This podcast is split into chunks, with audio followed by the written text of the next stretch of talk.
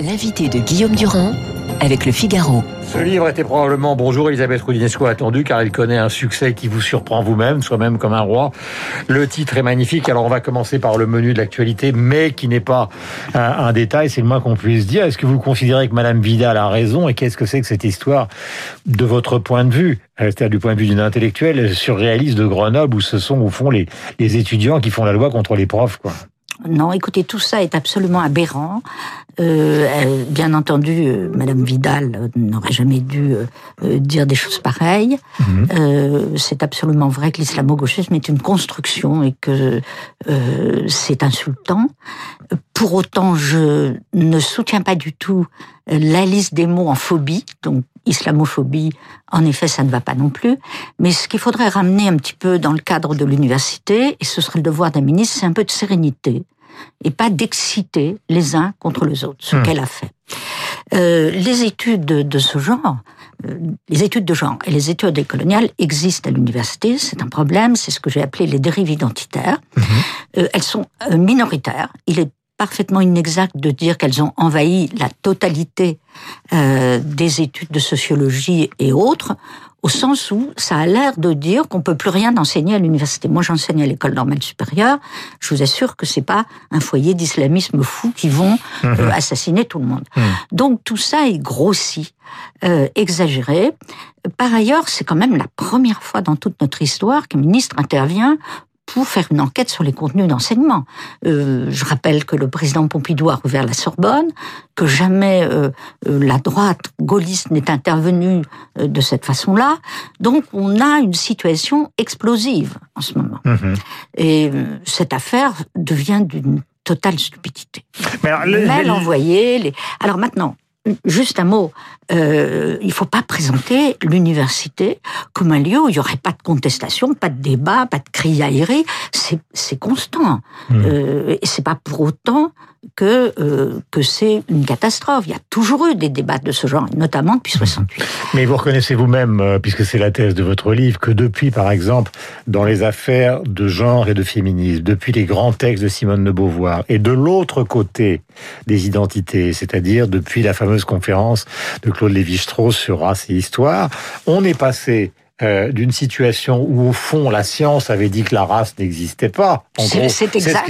la race n'existe pas. Et voilà. Et à un moment où, justement, on voit euh, la multiplication. Alors là, je prends simplement ce problème, qui n'est pas le problème du féminisme, on y reviendra après, où, justement, vous n'avez que des revendications qui sont des revendications raciales de plus en plus parsemées ah, mais c'est bien sûr ce que je critique. Que s'est-il passé? Alors, ce qui s'est passé, c'est évidemment une dérive identitaire, c'est-à-dire à partir des années euh, après la chute du mur de Berlin et la fin des engagements euh, communistes, puis la, au fond la la, euh, la, la fin aussi des approches marxistes.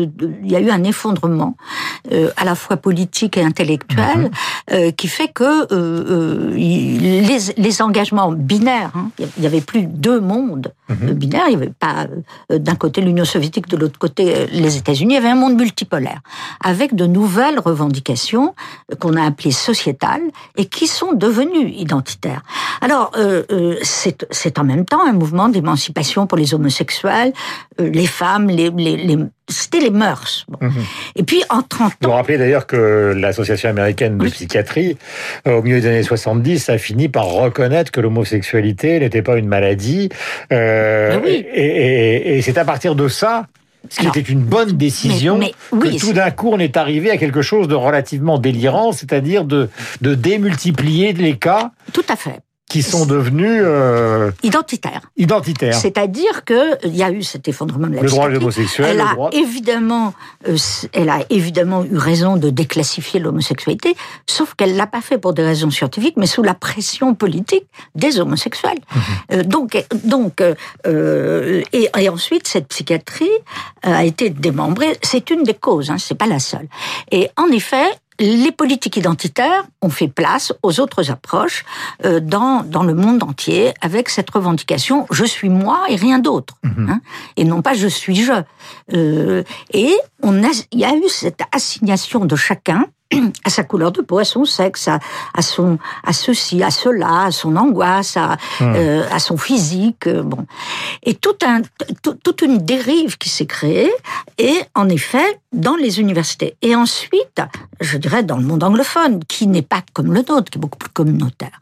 Hmm. Mais euh, tous ces tous ces intellectuels qui ont écrit et qui ont contribué à ces, à ces dérives ne sont pas du tout des bonimenteurs, des charlatans, etc. Ce sont des universitaires dûment diplômés mhm. et qui, d'une manière générale aussi, et c'est là qu'on a introduit les notions de postcolonialisme, sont venus euh, du, de l'ancien monde euh, colonisé.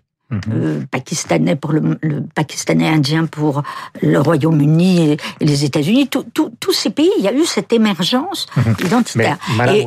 et, donc, en effet, maintenant, c'est une vraie dérive puisqu'ils ont réintroduit la race sous la forme de je suis racisé, ce qui n'est pas acceptable. Euh, je, vais dire en, souriant, puisque vous, vous, défendez profondément la laïcité, que comme vous êtes euh, d'une certaine manière d'origine roumaine, mais vous avez aussi des, des, antécédents germaniques, euh, vous avez aussi des antécédents dans la famille, hein, je parle juifs, protestants. Vous pourriez, en me regardant, en, hurler en disant à mort les guerres de religion, ça a transformé la vie de ma famille, à mort le stalinisme, puisque je m'appelle Rodinesco, puisque j'ai une part allemande, les nazis sont aussi responsables de mon malheur. Et en plus, je suis interviewé par un pauvre gars qui n'a pas fait des études aussi brillantes que les miennes. Donc, si vous voulez, c'est le monde, c'est le monde sans fin. Sans fin. Et d'ailleurs, je, commence là-dessus, puisque ça m'est arrivé au Liban en 2005, qu'on me demande si j'étais roumano, euh, euh, hmm. euh. Voilà. Hmm. Que, évidemment. Mais d'où vient la défaite, alors, justement? D'où vient? Ça vient de cette dérive. À un moment donné, il n'y a eu plus que ça comme approche. L'approche identitaire et non plus les autres approches. Et en réalité, le sujet humain, il est défini par trois composantes. Environnementale, donc sociale, les mhm. luttes sociales existent, on est, on est le produit d'une société. Le, le, le psychique, qu'il faut jamais oublier, on est aussi le produit de son, de son, de son psychisme. Et puis, euh, la composante biologico-anatomique. On ne peut Anatomie est un destin, écrit Freud.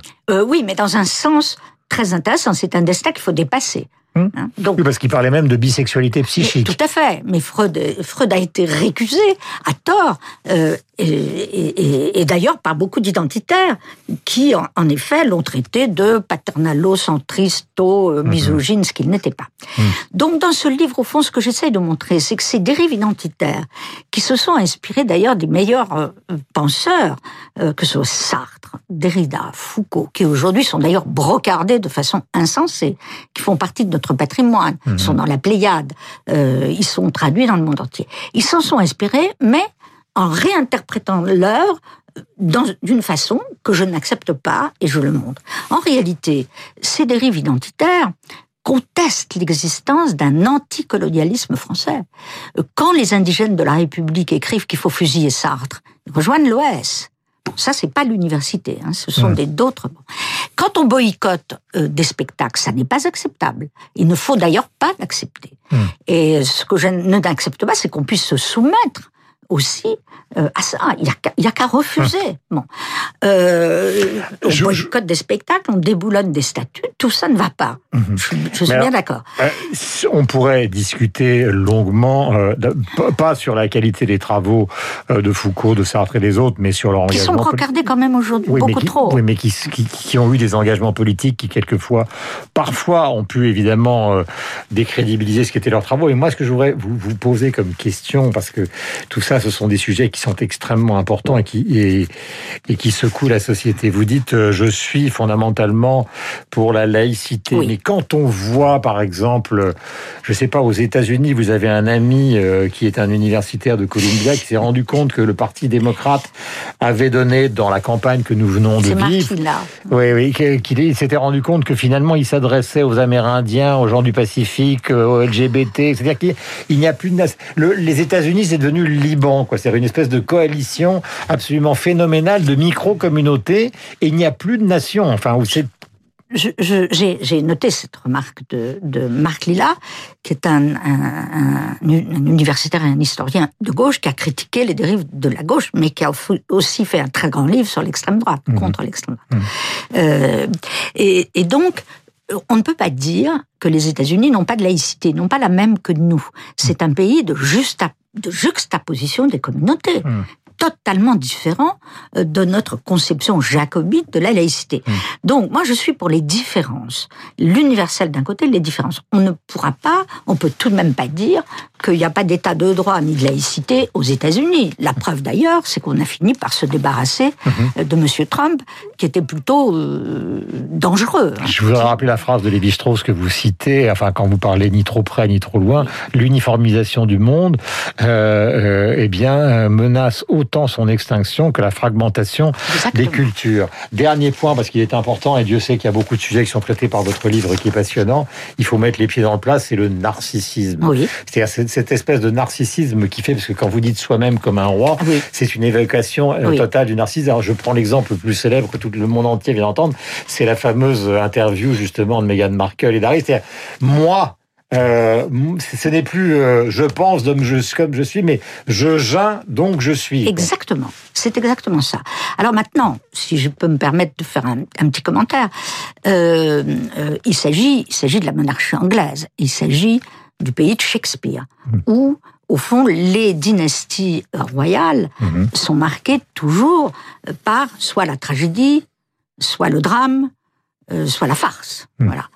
Et ce qui est très frappant dans cette histoire, c'est que ce prince a voulu euh, faire échapper sa, son, son, épouse au destin de sa mère, qui a été hmm. tragique. Hmm. Pourquoi c'était tragique, Diana? Parce que euh, elle a cru à un conte de fées qui n'existait pas. Enfin, on connaît ce destin tragique.